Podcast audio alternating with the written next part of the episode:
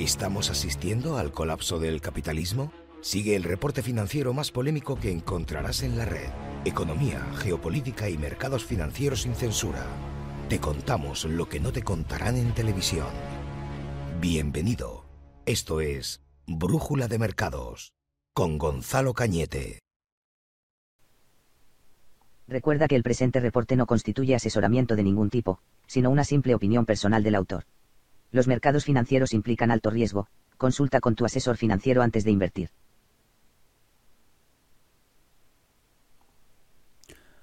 Hola, ¿qué hace? ¿Se me escucha bien? Creo que sí, ¿no? Creo que se me escucha. Bien, estoy haciendo este, este streaming improvisado un poco para contar el tema que está en boca de todo el mundo. Tengo redes sociales ardiendo, tengo mucha gente escribiéndome preguntándome por la historia y tengo mucha gente del sector financiero escribiéndome haciendo bromas sobre esta historia. Así que vamos a aprovecharlo y vamos a comentar brevemente hoy eh, qué es el tema o qué está pasando realmente detrás de GameStop, eh, qué, qué realmente hay detrás del tema de el broker que está mm, se ha hecho famoso a través de esto, que es Robinhood.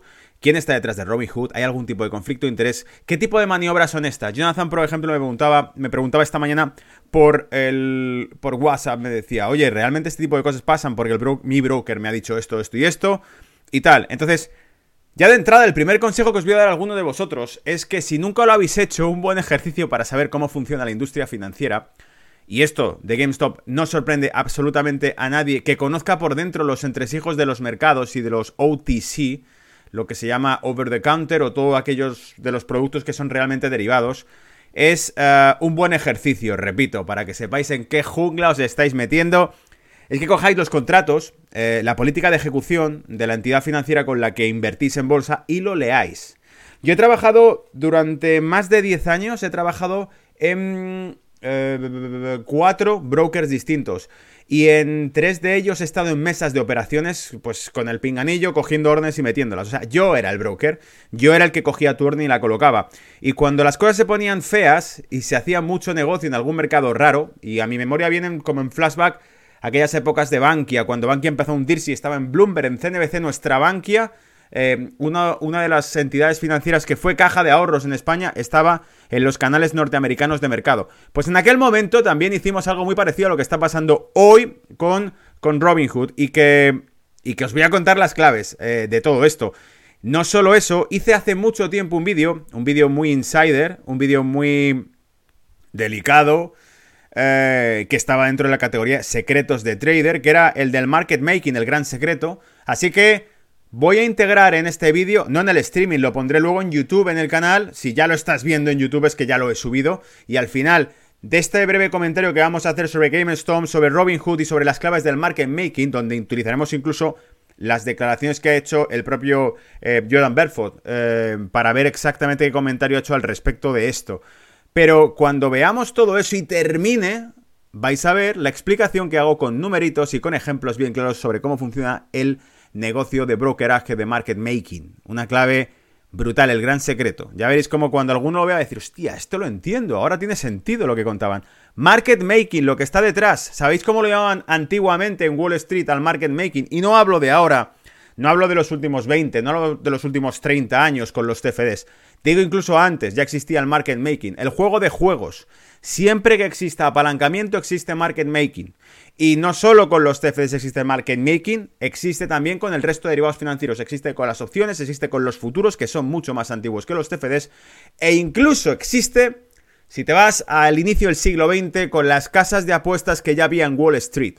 Tú podías ir con 100 dólares, esto está contado en más de, un, en más de una mm, biografía de algún operador de bolsa, pero sobre todo la más recomendable, que más una vez la he aconsejado. Esto forma parte de los reportes que hago cada semana, que quedan publicados todos los martes a través de podcast, a través de canales como YouTube, Twitch y... ¿Y qué más? Bueno, lo tenemos ahí. También tengo... donde voy a ponerte aquí las redes. Lo publico también a través de Facebook Live, lo publico también a través de Libri y también está en el canal de Telegram y en el Twitter. En el Twitter también subo, os comento lo que voy publicando. Bien, decía, por si no lo sabes, insisto, yo he trabajado como broker más de 10 años ya, en cuatro entidades financieras distintas, inglesas, alemanas, danesas, em, y en la mayor parte del tiempo desde Londres, ¿vale? Em, ¿Qué ocurre? Que yo saqué certificación como experto en bolsa y derivados financieros. Así que lo que os voy a contar hoy es quizá una de las views más insider que puedes ver sobre esto porque, porque sí, oficialmente soy experto en derivados financieros y en bolsa por el Instituto de Estudios Bursátiles de, por el BME, por el Instituto BME de Bolsas y Mercados Españoles. Tengo también la licencia de operador de opciones y futuros derivados de la Cámara de, Futuros Española. Soy miembro del CAIA, que es la Asociación Norteamericana de Hedge Funds. Eh, entonces, eh, sé de qué va la película. No estoy haciendo un blog de opinión, estoy haciendo un blog de información bastante controvertida. Venga, voy a meterme en faena para que no perdáis ni, hilo de todo esto. Ah, por cierto, suscríbete si no lo estás, porque en, YouTube, vale, va cogiendo ritmo. Pero es que en Twitch eh, tenemos, no sé si no llega ni a 30 suscriptores, así que si lo estás viendo por Twitch, este streaming, porque lo estoy haciendo inicialmente en directo por Twitch, pues suscríbete al canal. Y si lo estás viendo por YouTube, ya te puedes ir a, a Twitch y, y suscribirte también, porque este directo lo estoy haciendo en Twitch y lo subiré después a YouTube con la única intención de que podré integrarle al final del vídeo la explicación que ya hice hace un par de años sobre qué es el market making con pizarrita y con números para que no te quedes sin pillar ni una pizca del contenido. En fin, lo de siempre, suscríbete y dale a like o deja un comentario si quieres que añada algo más a las explicaciones que hemos hecho. Bien, damos toda la semana los gráficos con oportunidades. Por cierto, hoy pondremos un ejemplo sobre qué son los cortos, ya que se está hablando tanto de cortos y de shorts en, en, GameStop.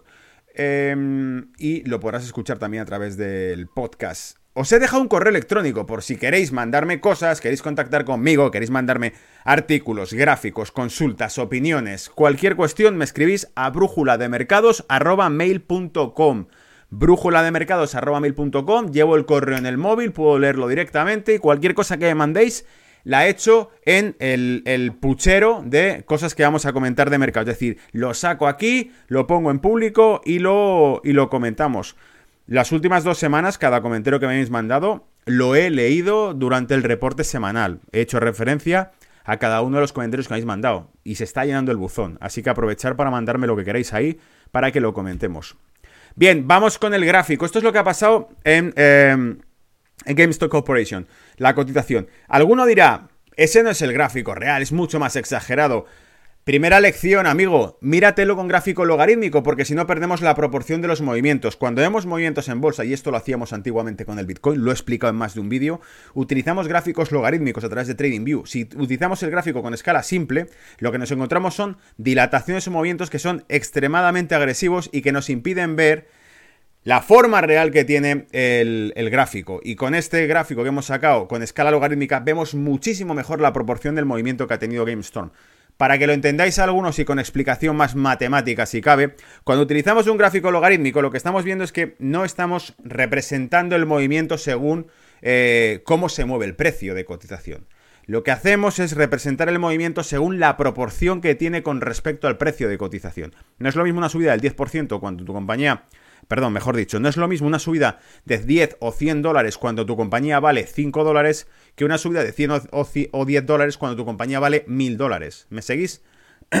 una subida de 100 dólares en el precio de cotización sobre Google, por ejemplo, no la mueve un porcentaje significativo. Si la compañía vale 10 dólares y sube 100 dólares en su cotización, se ha movido una cantidad de, un, un movimiento porcentual significativo, es decir, se le acaba de meter un pelotazo, ¿vale? Y no tiene nada que ver una cosa con la otra. Por eso, el logarítmico nos muestra la proporción de movimiento que tiene esa compañía, ¿vale? Pues con esto es lo que, con lo que arrancamos. Esto es lo que ha pasado en la compañía y por qué se dice que es la revolución. En realidad lo que es es una guerra en Wall Street. Lo vais a entender ahora cuando avance un poquito en el tema, pero vais a entender que es una guerra casi entre institucionales, jurídica, regulatoria, todo. Esto desata una guerra interesante. ¿Qué es el, estar corto? He aprovechado para sacar algo, el patriotismo bursátil. ¿Por qué? Porque esto es un viejo paradigma o una falacia que sale mucho cuando algunos operadores de bolsa hablan sobre ir bajista, estar corto. Y fíjate que voy a meter a uno de los más gordos, de los grandes. Voy a meter un comentario que ha hecho Jordan Belfort sobre esto, que me lo ha mandado Álvaro. Esta mañana me dice, mira al jefe hablando sobre, sobre GameStop. Y y el comentario que ha hecho vais a ver cómo lo desmentimos, porque los que ya lleváis muchos años operando en bolsa sabéis lo que es una operación bajista, sabéis lo que es ir corto o estar short en algún, en algún activo. Y os voy a desmentir por qué el estar bajista en un activo no significa, no significa que... Estás, estás ahí, Álvaro, yo creo que estás en el chat, ¿verdad?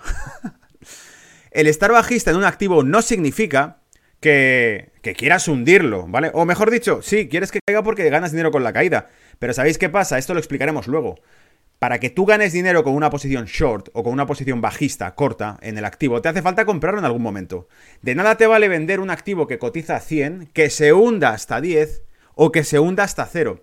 De hecho, cuando operamos bajistas, el riesgo que corremos es que si quiebra la compañía no podemos hacer efectivas las ganancias nunca.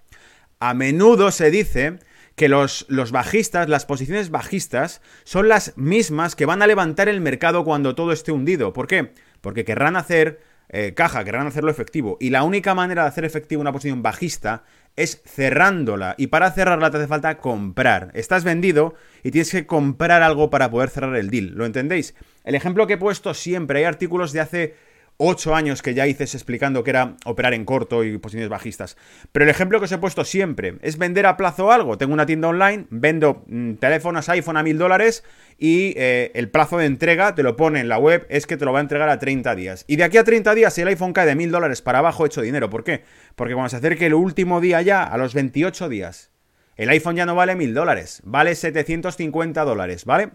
250 dólares más barato que cuando yo lo vendí por la web. Y todavía estoy en plazo de entregárselo al cliente. Lo compro, se lo mando por, por algún repartidor urgente que se lo entrega en 24 horas y me he quedado con los 250 dólares de diferencia menos lo que me ha tocado pagarle al repartidor. Eso es una posición bajista. Vendemos algo que creemos que va a perder valor en el futuro. Y ya en el futuro lo compraremos para poder hacer caja porque tenemos que comprarlo en algún momento. El problema es que si quiebra, no tenemos forma de comprarlo y no podemos hacer ganancias. De hecho, se suele decir lo siguiente. Aquellos que van bajistas tienen pérdidas ilimitadas. Los que van alcistas tienen pérdidas limitadas al precio del activo. Quedaros con esta película porque esto es lección casi de, la época en la que hacíamos las conferencias de Swissquote y estábamos haciendo esos seminarios donde nos poníamos y había 400 personas en Barcelona sentadas, 400 y pico personas en Madrid sentadas escuchando esto. Y en esas charlas explicábamos este tipo de ideas solo que las explicamos según preguntabais. Pero, por ejemplo, cuando yo me pongo alcista en un mercado y compro, cuanto más suba la acción, más dinero gano. Y ya lo venderé en un futuro cuando el precio haya subido significativamente. Cuando me pongo bajista en una compañía, cuanto más pierda valor, cuanto más caiga en bolsa, cuanto más dinero gano. Siempre y cuando no quiebre. Si quiebra, no hay nadie que me vaya a comprar, o, no hay nadie que me pueda vender esas acciones y que yo pueda comprárselas porque ya no valen nada, entonces no puedo ejercer la ganancia. Y cuando voy bajista, nada me garantiza que vayan a bajar de precio. Digamos que al ir bajista solo hacemos dinero si el valor cae de cotización, ¿vale? Pero claro, podría subir hasta el infinito eternamente. ¿Me seguís? Em, imagínate haberte puesto bajista en Google cuando costaba 50 dólares la acción. Habrías reventado, porque no puedes aguardar hasta que Google valga 1000, 2000 dólares por acción. ¿Me seguís un poco la película? No hay techo. Cuando soy bajista no hay límites de pérdida. Cuanto más suba, más pierdo y puede subir hasta el infinito, en teoría, una compañía. Es por eso por lo que GameStop hace daño. GameStop ha hecho mucho daño a unos que van bajistas. ¿Por qué? Porque la pérdida cuando eres bajista es ilimitada. Y por lo segundo, porque utilizan derivados financieros, utilizan apalancamiento financiero cuando utilizan este tipo de herramientas, tanto los que compran como los que venden. Luego le explicaremos por qué, pero Robinhood ha lanzado una notificación que deja claro que parte de sus clientes utilizan derivados. Y es algo que hemos visto más de una vez y que yo como broker he tenido que notificar a más de un cliente. Y por eso os digo, leeros las políticas de ejecución de vuestros brokers y disfrutad porque son alucinantes, te lo vas a pasar muy bien. Cuando leas cosas como, por ejemplo, en la medida de lo que consideremos razonable, podemos invalidar el precio de ejecución de una operación tuya. ¿Vale? Álvaro, si estás ahí, estás siguiendo este reporte en el streaming, quédate porque ahora vienes tú, ¿vale? Em, un ejemplo una posición bajista que ha tenido éxito. Fíjate, llevo hablando del IBEX semanas ya. La dilatación que tuvo. Pensamos que en 8.000 empezaría a caer. Y ahí eh, fue cuando atacamos con cortos los mismos que abrirán compras cuando esté cayéndose el IBEX. Los alcistas no se pondrán a comprar si ven el IBEX cayéndose. Pero los que están bajistas tendrán que comprar antes o después. ¿Me seguís la, lógica? El que va corto, el que abre cortos, el que ataca con cortos, el que se pone short en algún activo, es el que tiene que comprarlo cuando se está cayendo. O si no, no podrá hacer ganancias. Por eso, muchas veces, y esto lo vais a entender ahora con los movimientos que hagamos, lo que ha pasado en GameStop o lo que pasa en otras compañías es precisamente no solo las compras que se hacen, sino, atentos amigos, el cierre de posiciones bajistas. Cuando vemos movimientos muy agresivos en el precio de un activo que pega un zambombazo y salta de golpe, ¿Es porque hay inversores pequeños comprándolo o porque también hay inversores muy grandes cerrando posiciones bajistas de mucho valor? Al revés también pasa. Cuando un activo se está cayendo y cierran posiciones alcistas, lo que crean son barridas de precio en el gráfico.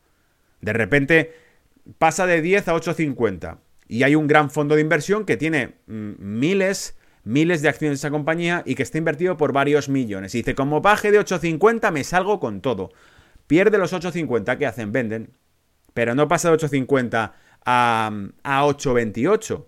Pasa de 8.50 a 7.32 de repente. ¿Por qué? Porque se han quitado miles de acciones de la cartera de golpe estos. Como son los gordos, provoca una barrilla en el mercado. Y eso también pasa en los gráficos y también puede haber pasado con GameStop, sabiendo que otros hedge funds estaban cortos en ese activo. Que cuando vieron que subía dijeron, echa el cierre, córtalo. El cierre de posiciones bajistas dispara la compañía para arriba.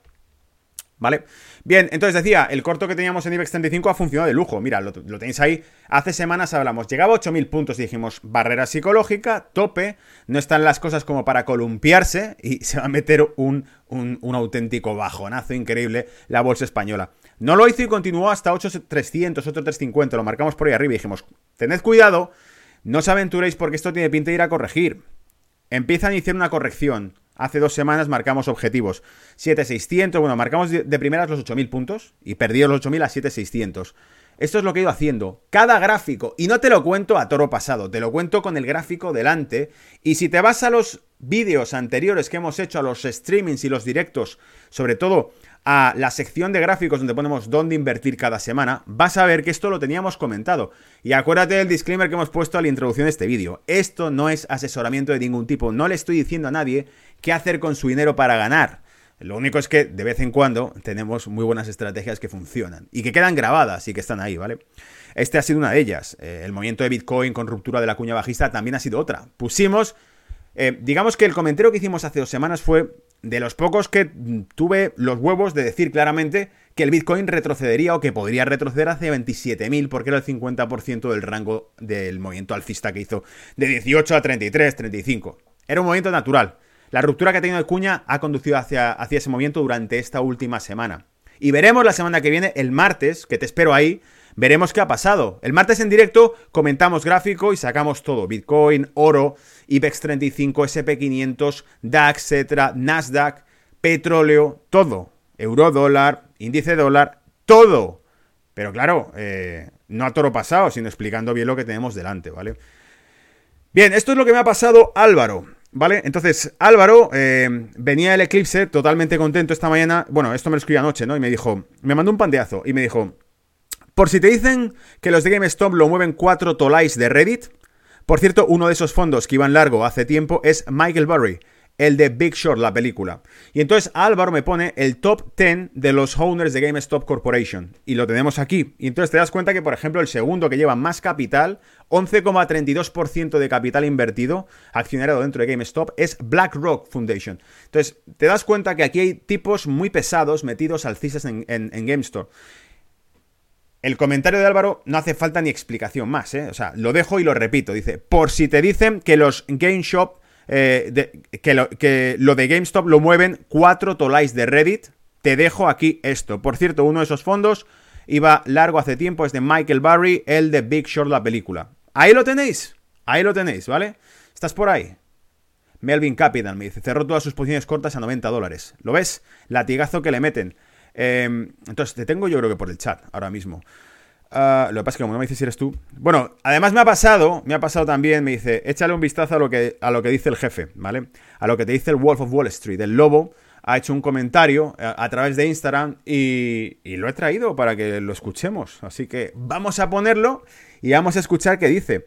Eh, he puesto aquí de título, sabe más el viejo por... O sea, sabe más el diablo por viejo que por diablo, porque este tío ha sido uno de los que más inflaba vale, me dice, sí, soy yo.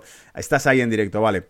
Para los que veis esto en YouTube, acordaos, lo hice en directo a través de Twitch. Vete a Twitch y suscríbete para que lo puedas ver en streaming la próxima vez que me vuelva loco y ponga algo de esto, ¿vale? Tengo a Álvaro en directo a través del chat y ahora toca, toca poner las palabras de Jordan Belfort para que veamos qué dice el lobo de Wall Street sobre lo que ha pasado. Voy a ponerlo a ver si se ve. ¿Lo estáis viendo? Jordan Belfort, thank you so much for coming on. I just want to start first off. Do you buy Robin Hood's excuse for stopping GameStop and AMC buys today? Dice, bueno, ¿cuál es la excusa del broker Robinhood para parar, para paralizar la, las transacciones en, en GameStop hoy? I actually do. Um, so here's the, the truth is, and I, I love Dave Portnoy, by the way. Yeah. Um, in this is case, Fíjate, ya empieza diciendo, en estos casos tienen razón y no la tienen. Y es normal, porque la excusa que va del broker es, hay alta volatilidad, hay inestabilidad de precios, ah, hay mm, dificultades en cuanto a los márgenes de garantía. Los márgenes de garantía es cuánto te pido como, bueno, como colateral, que se llama técnicamente hablando, pero ¿cuánto te pido dinero disponible en tu cuenta para dejarte invertir en este activo? Porque en este activo puedes meterle a lo mejor una operación de 100.000 dólares, pero como mínimo te voy a pedir 20.000, 30.000 dólares en la cuenta. O una operación de 10.000 dólares. Pero te voy a pedir 2.000 o 3.000 dólares en la cuenta. Ese es el colateral.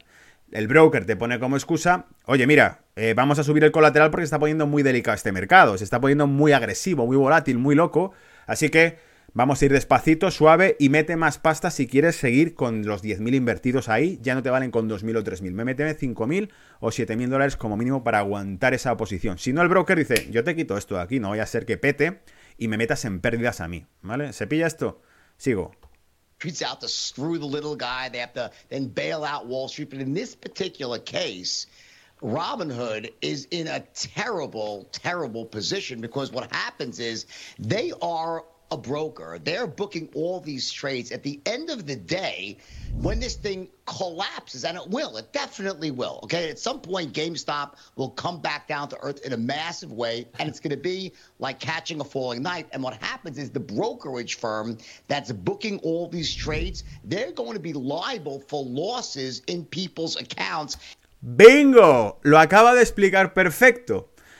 Acaba de decir, literalmente, a ver, lo que pasa aquí es lo siguiente. Lo que está pasando en GameStop va a colapsar, va a petar, va a caerse, lo sabemos, antes o después. Es un tobogán que, o sea, es una montaña rusa, lo están subiendo pero se va a desplomar, ¿no? Y lo que te dice es, va a pasar antes o después, no sabemos cuándo, pero sabemos que se va a reventar. Y de hecho ya metí un reventón, o sea, toda la subida que hizo prácticamente la ha corregido ya, ¿no?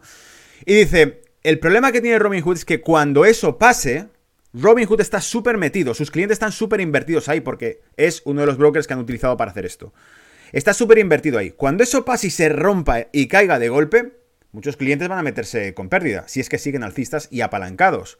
El problema es que, como hemos dicho antes, si por ejemplo hayan invertido 10.000 y solo tienen en la cuenta 2.000 y esto se rompe y se cae de golpe, esta gente de los 10.000, imagínate que pierde 10.000 o 8.000 de golpe. Solo tenían 2.000 en la cuenta. ¿Qué te quedan? Menos 6.000, menos 8.000 de saldo. ¿Cómo que menos? Estamos con saldo negativo. ¿Quién cubre el saldo negativo? El broker se queda con un agujerito en la cuenta, ¿vale? Le acaban de reventar el culo al broker. Y el broker ha reservado, como ha dicho él, tiene booked, tiene reservadas las posiciones con un clear broker, con un prime broker, con un broker grande o con un banco que es el que le ejecuta. Entonces, cuando el broker se queda pillado, sus clientes están comprados o vendidos en el activo y se queda pillado de repente ahí y revienta el activo y de repente se meten en pérdidas y las pérdidas se las come con patatas el broker, se pone a llamar por teléfono y empieza, Paco, oye, que estabas alcista, ha reventado el mercado y tienes la cuenta en menos 6.000, mándame el dinero que, que lo debes. Vale, sí, ahora miro la cuenta y hago la transferencia. ¿Cuándo? Dentro de una hora, venga, dentro de una hora. Pasa una hora, hostia, no ha hecho la transferencia, vamos a llamarle. Tiene el móvil apagado. Tiene el móvil apagado, ha dicho que te peines, ¿vale? Entonces, el broker se queda en bragas, ¿vale? Directamente hablando y no sabe qué hacer con esto. Y el clear broker que está detrás de él dice, te toca pagar. Y tienes ahora mismo pérdidas de, no sé, 300.000, 400.000 dólares acumuladas de, de, de tus cuentas, de tus posiciones. Y tú se las pides al cliente, pero el cliente ha salido corriendo. ¿Me seguís? Ahí está una de las principales claves que está diciendo Jonathan Berford en esta, en esta entrevista. Seguimos.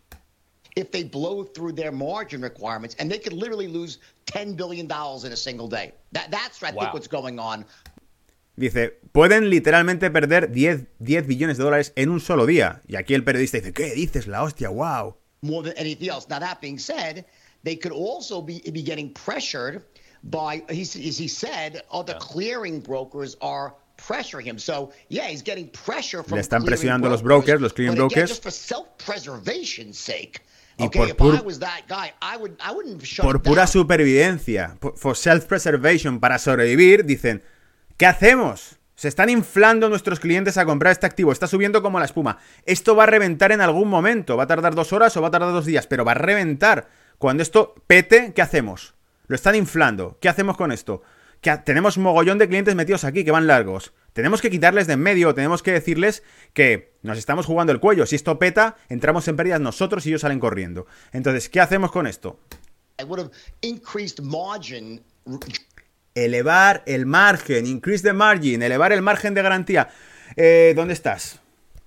Paco, oye, mira, tu posición en GameStop te, te requería 2.000 dólares para los 10.000 que tienes invertidos, ¿vale?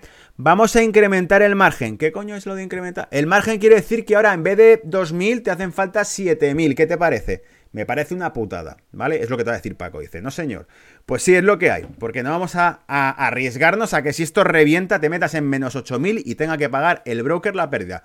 Lo estoy diciendo todo el rato desde la óptica del broker. Seguro que esto más de uno de los que operáis, que criticáis al broker, no lo sabíais o no os imaginabais que podía llegar a este punto. Y no estamos hablando todavía del market making, que os lo dejo de postre. En este vídeo, de postre, en la versión que habrá en YouTube, os dejo explicado cómo funciona para el broker el market making y no se hace dinerito. No quiero tampoco santificar a los brokers. Vais a ver cómo se hace dinerito con el market making, ¿vale? Sigo con Jordan. dramatically and made it more expensive for people to trade. He probably made the wrong decision by just shutting something down because he could have accomplished it without pissing off so many people. But, I, but Dave's right. Dice, ahora es cuando se va a poner un poco político. Dice que tampoco eh, eh, no hay nada malo en ponerse corto, pero que puedes enfadar a mucha gente. Hey, they're always screwing the little guy. He's right about that. Okay, that's fair. So, do you think Robinhood will change anything tomorrow? Do they bend to this pressure, or do they just stay where they are? Um, oh, I think they'll have to bend because okay. what's going to happen is they're now they're, they're in a no-win situation. What they're going to do, Está en una situación desconocida. ¿Qué va a pasar con Robin Hood? Le están preguntando. Bueno, la entrevista entera dura 8 minutos, o sea que os invito a que os la veáis porque la ha publicado en su Instagram. Que por cierto, tengo que abrir Instagram también para Brújula de Mercado y lo tengo ya listo para retransmitirlo a través de escritorio, para que podáis ver los gráficos y todo lo que compartimos, porque si no tendría que estar haciéndolo con el móvil, ¿vale? Así que eso será algo que vendrá en el futuro. El Instagram de Brújula de Mercado, no sé, en cuanto me ponga con ello, porque hoy ha sido un día de estar a tope con temas de reuniones em, y demás, ¿vale? Eh, y por eso he tardado en hacer eh, este vídeo, porque quería hacerlo a primera hora, pero se me han ido juntando cosas del curro y no he podido subiros esto. He tenido como tres meetings y casi cuatro horas de teléfono hoy. Entonces, eh, os dejo esto aquí directamente, la entrevista, para que la veáis. Y sigo con lo que os he preparado de explicación de cómo va el tema, etcétera, ¿vale? Que está aquí. Dejarme que pase a otra view. Vale, ahí lo tengo. Entonces, lo siguiente que os iba a comentar de esto es, vamos a leer directamente de economiccollapseblog.com qué dicen sobre este tema. Y te dicen, New Reddit investors are talking about targeting silver and the, the cool chains. Y dice, Ahora que se habla de poner como objetivos la plata, ¿por qué objetivos en la plata? También lo vamos a explicar eso, ¿vale? ¿Por qué quieren hacer target en plata y por qué debéis tener mucho cuidado? El jueves Robinhood y otras plataformas de negociación restringieron repentinamente el comercio de algunas acciones clave en las que han dirigido los inversores minoristas. Las acciones de AMC Entertainment Holdings, BlackBerry, Bed Bath Beyond, Express eh, GameStop Corp, Costcorp, Naked Brand Group y Nokia se han restringido al cierre de posiciones únicamente. Es decir, llamamos a Paco y le decimos, Paco, a partir de ahora lo único que puedes hacer es cerrar la operación. No puedes ni comprar ni vender. No, o sea, no te dejamos ni ponerte bajista, ni hacer shorts, ni hacer longs, ni ponerte alcista en ella. Lo que tengas lo tienes y te lo podemos liquidar. Es decir, cuando quieras hacer algo sobre ella, nos llamas para cerrarla, pero no te vamos a dejar seguir metiéndole, porque sigue subiendo y subiendo y subiendo. Y eso atrae como, como la miel a las moscas. Va todo el mundo ahí en manada a comprar, ¿vale? Esto pasó también con que eso lo viví yo en mesa de operaciones. Yo estaba en mesa de operaciones y todo el mundo, como tres días enteros, llamando Bankia, Bankia, Bankia, Bankia. Y restringimos la entrada en Bankia. Y la salida era directamente el que quiera ponerse corto no se acepta. Y el que quiera comprar Bankia está suspendido. No, no lo aceptamos la compra. Lo único que hacemos es permitir que alguien salga de ella. Porque el broker en el que yo trabajaba estaba cagado de miedo con el latigazo que podía meterle esto, ¿vale? La decisión, dice, la decisión significa que los comerciantes, los traders, no pueden iniciar nuevas posiciones en acciones de esas empresas y solo pueden vender las participaciones existentes. Las empresas también, em, la empresa también aumentó los requisitos de margen para ciertos valores. El broker, en este caso la empresa se refiere a Robinhood, aumentó el margen de margen, el, el, el margen para ciertos valores, el requisito de margen para ciertos valores, que es lo que ha explicado Jordan hace un momento. Que lo único que puede hacer este, estos tipos, cuando están entre la espada y la pared y se los va a follar, hablando claro del mercado, es directamente decirle, vamos a decirle a los clientes que metan más pasta para aguantar la posición o se la retiramos. Porque si no, cuando esto reviente, nos va a romper el culo a todos, ¿vale? Y, bueno, con perdón, es la explicación más directa y más sincera que os puedo dar de cómo funciona realmente el mercado.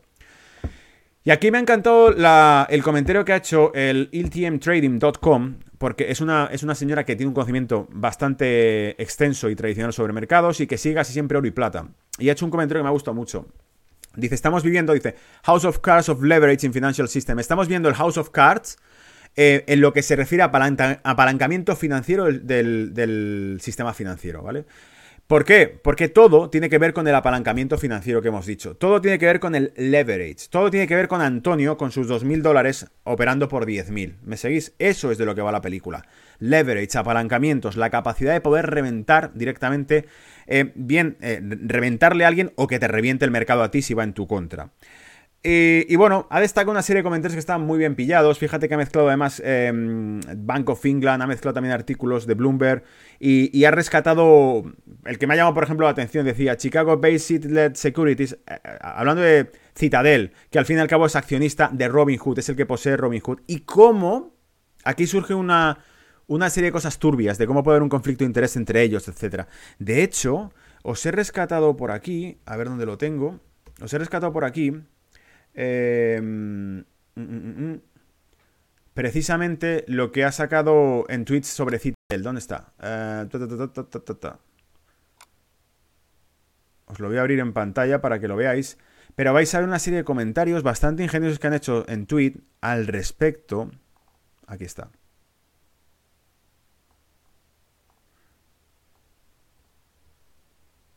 Y que esta señora pues nos, nos mencionaba decían, Citadel es un hedge fund que posee Melvin Capital Management. Melvin Capital Management es un GME short seller predicted to lose billions. Vale, es uno de los hedge funds que se preveía que iba a perder billones ya que la gente ha tomado Taking Free Market Back, el libre mercado de vuelta, ¿vale? Citadel es propietaria de la aplicación Robinhood. Citadel ha prohibido las compras de nuevos GME shares on eh, Robinhood, en la plataforma Robinhood. Y, termina diciendo market manipulation, manipulación de mercado o conflicto de interés. Los dueños de Robinhood bloquean la, propia plataforma para evitar que los inversores puedan entrar en el negocio. Manipulación de mercado es, digamos que es una de las cuestiones que han dejado ahí abiertas. Este otro decía, bajo mi entendimiento, Jack McGear decía, bajo mi entendimiento, Robinhood's main customer is Citadel. El principal cliente de Robinhood es Citadel, un hedge fund. dice, who pays the large sums for data and what's being bought and sold on the platform, que paga una suma muy grande de dinero para eh, tener, eh, para ser los eh, quienes compran y venden en la plataforma, ¿vale? Citadel le dijo a Robin Hood que quitase to shut down to protect them and all their friends. Scummy movie, ¿vale? Entonces dice, vale, ¿qué ocurre? Citadel le dice, suspende eh, la negociación de este activo para protegernos a nosotros, que era parte, como habéis visto aquí, que era uno de los hedge funds, em, propiedad de Melvin Capital Management y principal cliente de Robinhood. ¿Os dais cuenta cómo todo esto en realidad es un conflicto de interés? ¿Por qué realmente estos tíos se han metido en la película que se han metido? Porque se han, han, caído sin querer en una trampa, por decirlo claro, ¿vale? Lo pilláis un poco la historia. Y aquí, esta señora nos decía, Chicago-based Citadel Securities accounts for 40 of every 100 shares traded by individual investors in the US, making in the number one retail market maker. Dice, en este caso, Citadel, poseyendo 40 de cada 100 acciones que negocian los individuos, los trader inversores particulares, dice, se convierte en el número uno en lo que se refiere a market making retail. Son ellos los que están creando el mercado porque son ellos los que están súper metidos dentro del activo y que tienen pues casi la mitad de todo lo que se negocia a nivel retail. Eso es lo que te está diciendo.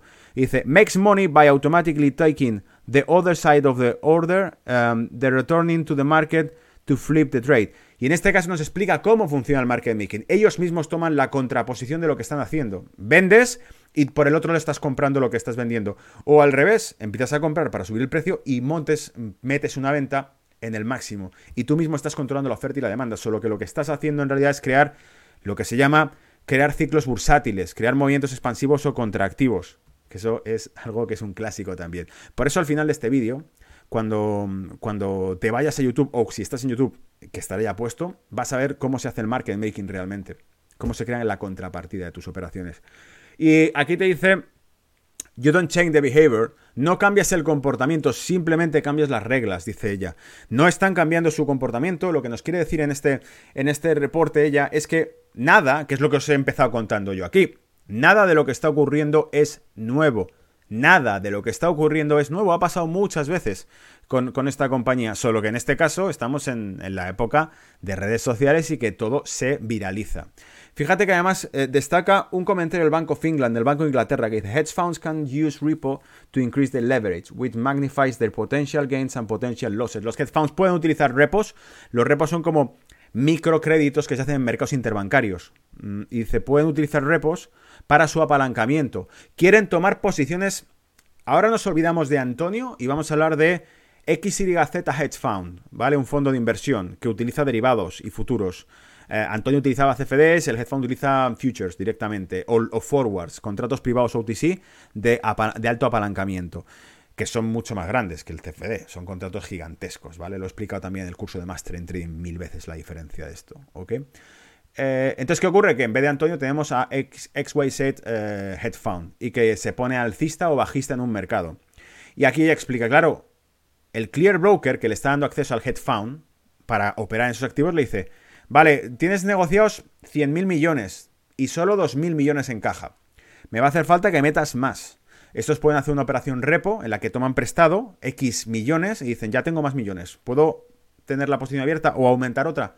¿Puedo meter 100.000 millones más? Sí, porque veo que tienes un, repo que vale no sé cuántos millones. Pero el repo es una operación cortoplacista, súper cortoplacista, que estás cogiendo solamente para tener una garantía. Mira, tengo 100 dólares. Lo que pasa es que los 100 dólares que tengo me los acaban de prestar. ¿Me seguís un poco la película? Y como me los acaban de prestar, tú lo único que sabes es que yo los tengo en la mano. Y si los tengo en la mano, según tus reglas, me puedes dar acceso a meter más dinero en la compañía. Y así sigue la puta bola de nieve para arriba o para abajo. Y en el gráfico que nos ha puesto ella nos mostraba cómo durante los últimos años el, lo que llama el net borrowing, el préstamo neto de los hedge funds es cada vez mayor. Es decir, cada vez están más pillados, más apalancados, cada vez tienen menos dinero en cash y más dinero prestado en sus activos, en, su balance. Y esto es lo que ha ocurrido una y otra y otra y otra y otra vez. Ocurrió en 98 con el Long Term Capital Management, ocurrió en el año 2001 eh, con las, uh, con las .com y todos los funds que estaban en ellas. Ocurrió en 2008 con los em, eh, CDO, los Collateral Debt Obligations o Collateral Mortgage Obligations, que eran las mortgages, las um, las hipotecas subprima. Valían subprima, valían menos que la prima, ¿me seguís? O sea, hipotecas que valían menos que el activo subyacente. Siempre reviente igual la misma película. Se está negociando más que lo que se posee. Aquí, de hecho, no, no lo, no lo he puesto, sí lo he puesto. El ratio que había de plata, ¿dónde está? Pues no lo he puesto. Había una estimación que os hablaba. 250, voy a, voy a quitarlo ya esto, ¿vale? Decía 250 onzas de plata por cada una. Dicen el ratio de plata negociada, que esto es sobre el tema de si, si van a inflar la plata o no. Os voy a explicar por qué va a ocurrir eh, si es que sucede un movimiento en la plata. Y no creo que vaya a suceder, no va a suceder. Pero si sucediese, la explicación que están dando para entenderla técnicamente hablando es lo siguiente. La única manera en la que la plata puede reventar es por esta razón. Dicen que los ratios de apalancamiento, si no es que son mayores porque son monstruosos siempre, es, eh, están fluctuando entre de 50 a 1 a 500 a 1. Es decir, 50 onzas de plata negociadas en el mercado por cada onza de plata poseída físicamente eh, en el mercado.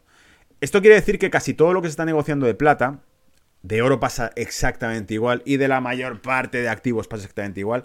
Casi todo lo que se está negociando es mucho más que lo que realmente se posee. Ratio 51 o ratio 500 a 1 significa que hay 500 veces. Hay 500 onzas de plata negociadas por cada onza real que hay en, en la caja fuerte del negociador. 500 onzas de plata negociadas por cada onza de plata que hay en la caja fuerte del negociador. ¿Habéis pillado lo que ha pasado con GameStop y los márgenes que ha aplicado Robinhood? Imaginaros que ahora pasa lo mismo a nivel de plata por parte de las autoridades. Es decir, que aquellos que están negociando en plata se les exijan, se les exijan para mantenerse ahí, hedge funds de todo, bancos, JP Morgan, banca de inversión, lo que sea, para mantener posiciones en plata y en oro se les exijan mayores márgenes de garantía. ¿Qué va a ocurrir? Que estamos hablando de commodities, estamos hablando de metal, estamos hablando de plata y de oro. Le van a decir, ¿Quieres mantener tus 500 onzas de plata negociadas? Sí, ya no te hace falta, no te basta con una onza de plata en cartera. Hace falta que tengas 50 onzas de plata físicas. El 10%, no pedimos mucho. ¿Qué va a tener que hacer los fondos o la banca de inversión? Eso es. Comprar 49 onzas de oro o de plata para poder cubrir la diferencia. Para poder llegar a ese 10% de margen colateral. Entonces significa que si en algún momento se exige que los márgenes de garantía sobre la plata aumenten, van a tener que comprar plata a mansalva. ¿Me seguís? Y si compran plata mansalva, va a meter una hostia, un, subido en el mercado de plata increíble. ¿Vale? Con esto corto y termino, porque yo creo que la explicación que hemos dado ha valido mucho la historia de GameStop para explicar cosas que quedaban por ahí. Y en fin, si lo estás viendo por Twitch, pásate luego por en un par de horas por YouTube para ver la versión donde anexamos el, el, vídeo explicando el market making, cómo funciona realmente Insider. Y si lo estás viendo por YouTube, disfruta de lo que viene a continuación, ¿vale? Nos vemos el martes a las 4 hora de Londres, 5 hora de España y 10, 12, 1 del mediodía hora de América, ¿vale? Cuidaos, ser buenos, chao.